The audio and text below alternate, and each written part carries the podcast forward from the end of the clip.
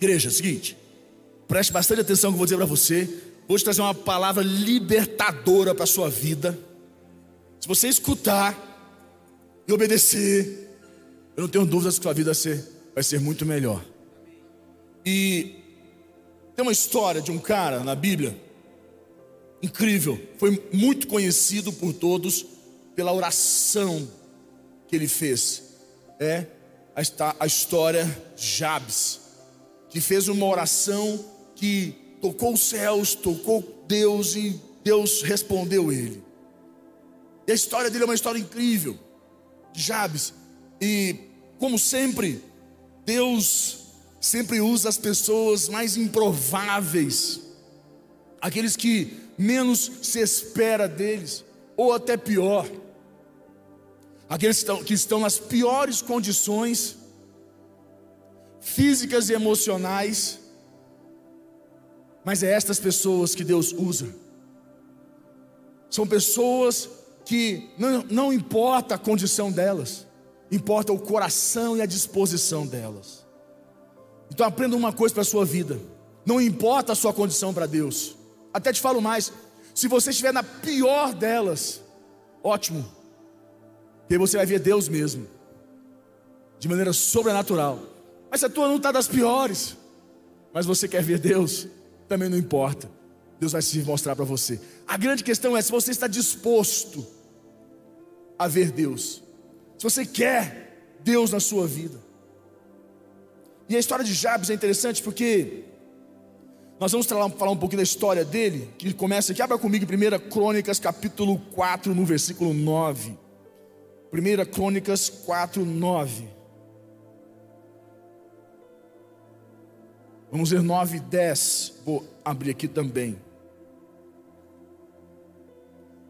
1 Crônicas 4, 9 e 10. Diz assim: Foi Jabes mais ilustre do que seus irmãos. Sua mãe chamou-lhe Jabes, dizendo: Porque com dores o dei à luz. Que pancada. 10. Jabes invocou o Deus de Israel. Quantos aqui estão invocando o Deus de Israel neste lugar, aí em casa? Jabes invocou o Deus de Israel, dizendo: Ó, oh, tomara que me abençoes e me alargues as fronteiras, que seja comigo a tua mão e me perseveres do mal, de modo que não me sobrevenha aflição, e Deus lhe concedeu o que ele tinha pedido. Rápido, né? Tão poderoso. Então entenda uma coisa: o que, que você vê aqui, o que, que eu vejo? Se eu for falar com vocês, é, deixa eu tentar. Jabes, se você for ver e avaliar a história da vida de Jabes, Jabes não nasceu num berço de ouro, Jabes não teve as melhores condições, Jabes, é, ao contrário, nasceu nas piores circunstâncias que você possa imaginar. Pelo nome dele, você já vê como nasceu Jabes e como foi dado o nome a ele, principalmente pela questão que a mãe chamou ele do filho de uma dor, né? Olha como é, isso aqui é, é doloroso. Imagina um, um, um menino sabendo que nasceu com o nome porque a mãe teve muitas dores, passou por muitas dores e deu à luz. E quantas dores foram essas, quanto sofrimento, quanta luta. Mas a grande questão que para mim fica gravado em meu coração é, Deus atendeu o seu pedido. Jabes poderia ter ficado ressentido com o nome, com as condições, com a circunstância, com tudo que viveu, com, a, com os irmãos, falando para ele: Nossa, você que fez minha mãe sofrer. Ah, você sabe como é que é irmão, né, gente? Família é impressionante. Está com a gente na dor, na, na, na, alegria, na dor, mas também vou te falar uma coisa: quando ela está na dor, ela está na dor mesmo, né? Para poder matar. Oh, família é um negócio impressionante. Ela não tem dó. E os irmãos naquela época, então imagina os irmãos em cima dele. Então Jabes, Jabes não era uma, uma pessoa ilustre. Jabes nasceu dotado de uma inteligência, sabe, diferenciada, diferente de todos. Jabes era normal. E com a história ruim. Mas Jabes um dia acendeu o coração para Deus. Invocou o Deus de Israel chamou a existência de Deus na sua vida. E a partir de então a sua vida mudou, a sua história mudou. Tudo mudou à sua volta. E ele se tornou mais conhecido, mais, como eu posso dizer para você, é, poderoso que os seus irmãos. Jabes se tornou uma pessoa talentosa e por aí em diante Jabes ele teve todo esse aparato, mas o que mais me chama atenção na história de Jabes, se você for ver, é que Jabes não ficou ressentido da sua história. E uma coisa que nós vamos falar um pouquinho hoje é sobre esse conceito de ressentimento que tem entrado no coração da sociedade, das pessoas, e as pessoas têm, têm carregado o ressentimento, permitido que o ressentimento é, se estabeleça em seus corações, em suas vidas, e o ressentimento tem roubado as pessoas. Eu vejo que Jabes não foi roubado porque não permitiu que o ressentimento entrasse em sua vida. Se o ressentimento tivesse entrado na vida de Jabes, Jabes tinha perdido toda a sua condição de história que Deus fez na vida dele. Como o ressentimento rouba, rouba as pessoas. Dentro desse contexto aqui, você precisa entender que essa situação não determina, eu vejo a situação de Jabes, essa condição toda que ele vivenciou, não determinou quem ele era para Deus que Deus não nos vê com os nossos olhos, Deus não vê, não nos vê com os olhos do homem. Deus quando olha para mim, Deus quando olha para você, Deus te vê lá na frente, Deus te vê transformado, Deus te vê depois que você passa pelo nome dele. Depois que o nome dele faz efeito na sua vida, depois que o nome dele transforma a sua vida, é assim que Deus te vê. E foi assim que Deus viu Jabes. E Jabes começou a viver uma história com Deus incrível. E eu Deixa eu tentar trazer uma, um conceito mais intenso para você. Você sabe que o ressentimento ele vem de decepções, de mágoas, de situações da tua vida que marcaram você e por isso fala recente. Você ressente. E num determinado momento da sua vida que você está decidido a avançar, você quer crescer, você quer é, novos horizontes, você não aceita mais viver como você está, você precisa ir para um novo patamar da sua vida, e você começa a buscar a Deus e fala assim: Deus, eu quero avançar, e você vai ver normalmente que nós queremos isso, nós queremos crescer, nós queremos avançar, nós queremos progredir, nós queremos mais de Deus, nós queremos é, e vamos para o altar, fazemos campanhas, clamamos a Deus, buscamos a Deus, chamamos a existência de Deus, mas chega um momento que você está caminhando e existe uma coisa chamada ressentimento. Aquilo que estava lá atrás, aquele sentimento aparece de novo. E esse sentimento que paralisa, que bloqueia, que te impede, que te inviabiliza, aparece novamente na tua vida, em outra circunstância. Ressentimento, ressentimento. Você vai reviver aquele sentimento. Para que você tenha que avançar, você tem que vencer esse, esse ressentimento que lá atrás bloqueou você, impediu você. E muitas pessoas pensam, então, é, seria perdoar se eu perdoar, está tá, tá resolvido? Não. Perdoar é um ato que é para outro procedimento, outro processo. Vencer o ressentimento vai exigir mais do que simplesmente perdoar. Vai exigir de você algumas tarefas, algumas práticas, algumas atitudes que vão te ajudar a destravar isso na tua vida para você avançar. E Jabes teve muitas histórias na sua vida que poderiam bloqueá-lo, impedi-lo. Começa pelo nome dele. Você é o fruto da dor. Te dê a luz debaixo de muita dor. Quanta dor eu carreguei com você. E você sabe, eu vou te contar. Se você não sabe.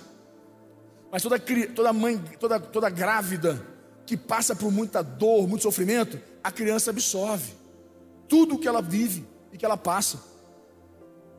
E quando essa criança nasce, ela, ela tem certos comportamentos que a gente não entende, não compreende, porque na condição humana do homem está muito fora da, do entendimento, mas é algo que psicologicamente nós provamos que a criança viveu todo o processo de dor e sofrimento da mãe e ela nasce e ela tem todos aqueles resquícios genéticos na, no, no DNA dela, na vida dela, então ela passa por situações que ela sente, ela chora, ela sofre e nem sabe o que está acontecendo. O quanto fica impregnado em nós. Então é muito importante nós compreendermos que nas nossas vidas, eu não tenho dúvida que todos nós aqui, todos vocês, têm, você de casa, todos nós temos nas nossas vidas coisas do passado, e o ressentimento tem uma coisa no ressentimento que chama, esse é o mais forte de todos, que é a ira. Dentro do ressentimento, são, é um conjunto, você pode pensar, o ressentimento é só é um sentimento de um traumazinho que aconteceu, que eu vou, sabe, lidar com aquilo. Não. O sentimento é tão forte que ele, ele acompanha você por anos da sua vida. E em determinados momentos ele ressurge, ressente, ressentimento, ele vem novamente para te impedir de avançar. E você começa a falar: Olha, eu sinto que tem alguma coisa que quando eu vou, sabe, falta. E você às vezes é roubado e nem vê negócios que você perde, é, portas que você poderia abrir, que você não abre, e você nem vê, porque você está bloqueado por um ressentimento está impedindo você de avançar na vida. E eu te falo que chega um momento, amigo do homem, não sei se vocês se lembram, quando Elias julgou os profetas de Baal, e os profetas de Baal reuniram todos os profetas, eram 400 ali, e adoraram, o, fizeram um altar, não foi? Foi um desafio, ó, se o teu Deus é Deus, então vocês vão invocar o nome dele, do seu Deus, o seu Deus vai consumir os holocaustos que estão aqui, os sacrifícios. Botaram animais, botaram não sei o que, um monte de coisa lá, em cima das pedras. E diz que os profetas de Baal chegaram e clamaram, e clamaram, e clamaram, e clamaram, e clamaram, e ficaram de manhã até final do dia lá, sei lá, até meio-dia, e começaram a se cortar, e bater, e corta, e corta. Aí de onde vem o conceito, não marcarás o teu corpo, porque as pessoas se cortavam para invocar Deus, nada a ver com tatuagem, não se marcarás o teu corpo, porque se cortavam para poder invocar Deus, e nada, nada, neste contexto, e por fim, Elias fala o seguinte: acabou aí a o show, fala mais alto. Quem sabe se vocês gritarem mais alto, o, o Deus de vocês pode, pode ouvir. Gritaram mais alto e nada, cortaram e nada. Então, acabou o show? Então é o seguinte: tem água aí ainda? Pega a água, joga água sobre todos os holocaustos, joga água sobre tudo, derrama água aqui também. Faz isso aqui, molha. Vamos dificultar a parada. Uma coisa que a água dificultaria o processo de Deus. O, manifestação de Deus. Mas vamos dificultar aos olhos do homem. Vamos ver que se Deus é Deus mesmo, vai molhar até essa pecar é tudo. E um pequeno detalhe: se você crê em Baal, vai para lá. Mas se é em Deus, vem para cá. Em quem tu crê, isso é o detalhe. Eu vou chegar ao fim para poder te explicar, te explicar isso daí. Então Elias chega e fala o seguinte: ó. Deus, está aqui, mostra que o Senhor é Deus, derrama fogo nesse altar. Diz que o, o fogo de Deus desceu, sapecou o altar, sapecou a água, queimou tudo, torrou tudo, acabou. Aí Elias falou: E aí? E agora? A quem servireis? Se é Deus, vem para cá. Ele fala o seguinte: Não vos cocheareis, fala comigo, cocheareis ele diz: Não vos cocheareis em dois pensamentos. Ah. Não cocheareis em dois pensamentos. Quando ele fala isso, não cocheareis dois pensamentos, porque as pessoas estavam vendo aquilo tudo, e eu me remeto muito a hoje, nossos dias de hoje. Nós acreditamos em Deus, nós confiamos em Deus, nós vamos na igreja, nós ah, falamos, Deus existe, e para mim, uma das grandes provas da maioria das pessoas que vivem essa falsa vida com Deus é os que não dão dízimo. Que se acredita em Deus, Deus existe, não dá dízimo. Não, mas dízimo é do homem. Do homem com Deus, não é do homem com homem. Mas tudo bem. Aí o cara acredita em Deus, confia em Deus, está com Deus. Deus dá o dízimo, fala tudo, vive lá, está com Deus. Mas não acredita no projeto de Deus em sua vida. Não acredita no projeto de Deus em sua vida. Hoje mesmo, conversando com uma pessoa, me procurou. Eu estou indo para a igreja todos os dias. 21 dias de campanha de oração no altar. Estou indo cedo. Nossa, que forte, né? Está demais. Todo dia cedo. Todo dia, bispo. 21 dias. Pô, 21 dias, 21 dias. No altar, lá na igreja. É. Mas eu não te vi domingo no culto. É, não, tá certo, é porque domingo foi difícil, sabe, mas assisti online. E você está buscando, Deus está movendo? Deus está movendo, Deus está agindo na minha vida. Deus está fazendo muito por mim. Olha a situação isso, situação aquilo, aquela tal, tal, tal, tal, tal. Várias causas que eu botei diante de Deus, Deus está movendo. Nossa, que top. Então Deus está, Deus está, Deus está movendo na sua vida. Deus está fazendo, tá? E o que você está fazendo para Deus agora? Mas como assim? Você está na igreja há quantos anos? Você foi um grande líder de célula. Cadê a sua célula? É, realmente eu preciso fazer alguma coisa para Deus. Eu preciso fazer alguma coisa para Deus. Eu preciso. Não, eu vou. Eu, é. Deixa comigo, você vai ver. Eu falei, não, não quero ver. Quem tem que ver é Deus sou eu. O ser humano, impressionante, como trava, bloqueia a sua vida. Nós queremos tudo de Deus para nós, mas não queremos fazer nada para o Deus que nos dá tudo que nós queremos.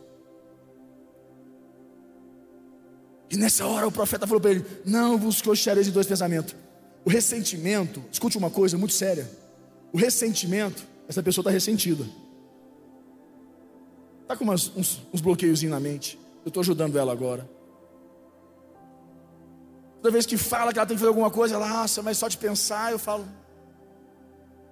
Ou você decide acreditar no projeto de Deus em sua vida e seguir Ele, ou toda a tua vida vai ser sempre um encalço com Deus. Eu falei, eu fico voltando a esse momento, que quando eu falo a vocês, não cocheareis em dois pensamentos, porque só existem duas formas de você tocar a vida. Ou você toca crendo, confiando no projeto de Deus, ou desconfiando e duvidando do projeto de Deus. O povo estava lá, assistindo os profetas de Baal e Elias sozinho. E tipo assim, quem vai vencer? Quem vai vencer? Será que esse aqui vai vencer? Ah, se for esse aqui, então eu vou com esse. Não, mas se for Elias, aí eu vou com Elias. Quem vai vencer, eu vou. Às vezes nós ficamos assim. O ressentimento faz isso. Põe nosso coração balançado, duvidoso, inseguro, instável. Você fala, nossa, mas ressentimento faz, me faz duvidar? Obviamente, claro que o ressentimento é para isso que ele existe, é para balançar a tua fé, é para trazer dúvida à tua fé, é para que você não acredite no que Deus está fazendo na sua vida, para que você bloqueie, trave e comece a falar: será que é mesmo? Será que eu faço? Será que eu vivo? Será que eu, será que eu acredito? Será que eu decido? Ressentimento é que você põe em dúvida o que Deus está construindo na tua vida. Se Jabes tivesse ressentimento, ele tinha bloqueado a vida dele. Ele tinha falado: Não, não sei se Deus pode fazer isso, eu não tenho, sei lá, ah, não sei não, pode ser. Não houve dúvida, porque não tinha ressentimento. Ah, quando você elimina o ressentimento, você tira o bloqueio, a possibilidade, a, qual, qual for ela no futuro, de fazer você ressentir um sentimento trazer aquele sentimento lá de trás que te traumatizou, que te bloqueou, que te impediu. Quer ver uma coisa poderosa no ressentimento? Para você ver Você sabe que o ressentimento é, ele pode gerar vários, várias consequências, e dependendo do nível em que esse sentimento atinge, o campo emocional é, de que se, da pessoa que se ressente pode trazer uma, uma, uma tristeza tão profunda na vida da pessoa, uma tristeza, algum tipo de, como eu posso dizer, memória negativa, que a pessoa se torna tão, é, como eu posso dizer, fácil de ser vencida, derrotada, que emoções ligadas a esses ressentimentos travam ela. Abra comigo Jó capítulo 5, versículo 2. Jó capítulo 5, versículo 2. Abra comigo. Olha o que ele diz aqui. Porque a ira do louco o destrói, e o zelo do tolo o mata.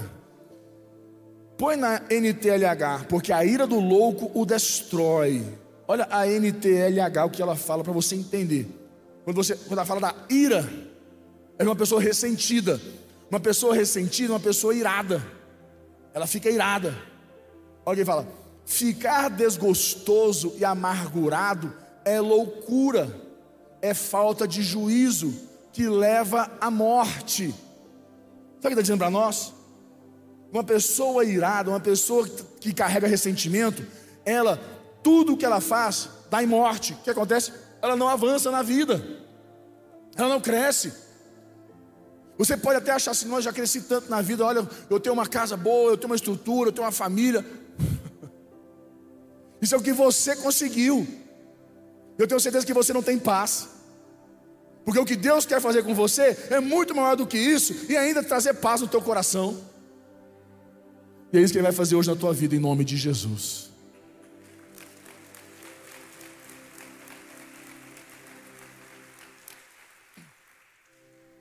Deus permitiu a gente viver esse momento que nos trouxe um sentimento difícil? Deu, Deus permitiu. Deus permitiu tudo que nós vivemos, mas Deus também nos deu o direito de passar por cima de tudo isso.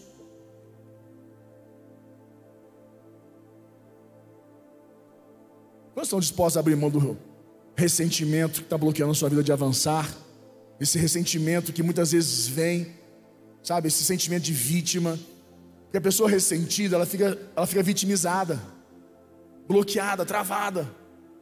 Eu, me, eu me, me apaixono por Jabes porque Jabes, ele não travou a vida dele por conta de situações difíceis que ele vivenciou. Ele não bloqueou. Ao contrário, quantos homens de Deus nós conhecemos? Imagina se José ficasse ressentido por tudo que ele passou quando ele foi para o Egito. José não permitiu que o ressentimento acompanhasse ele. Ele sempre deixou o ressentimento para trás.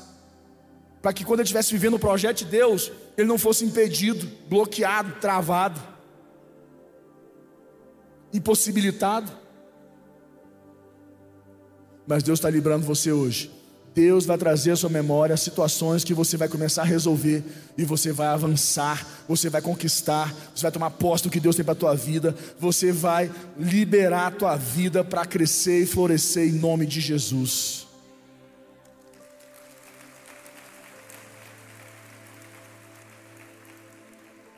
Igreja, queria que você fechasse teus olhos, cuidasse tua cabeça. O tempo acabou. Feche teus olhos, com tua cabeça.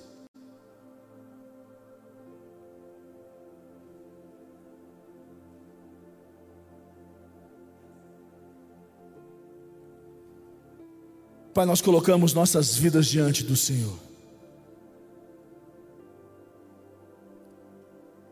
E nós queremos que a tua palavra, como diz em 1 Coríntios, Senhor,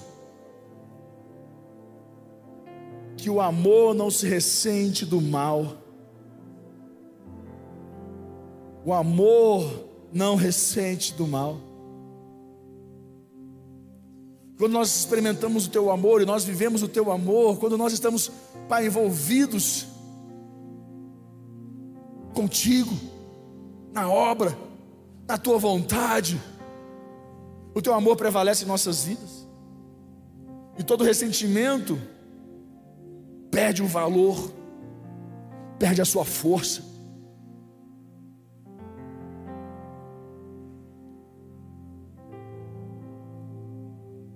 Pai, em nome de Jesus. Tua palavra diz que o amor não se ressente do mal. Que quando vivemos no amor, o mal não prevalece.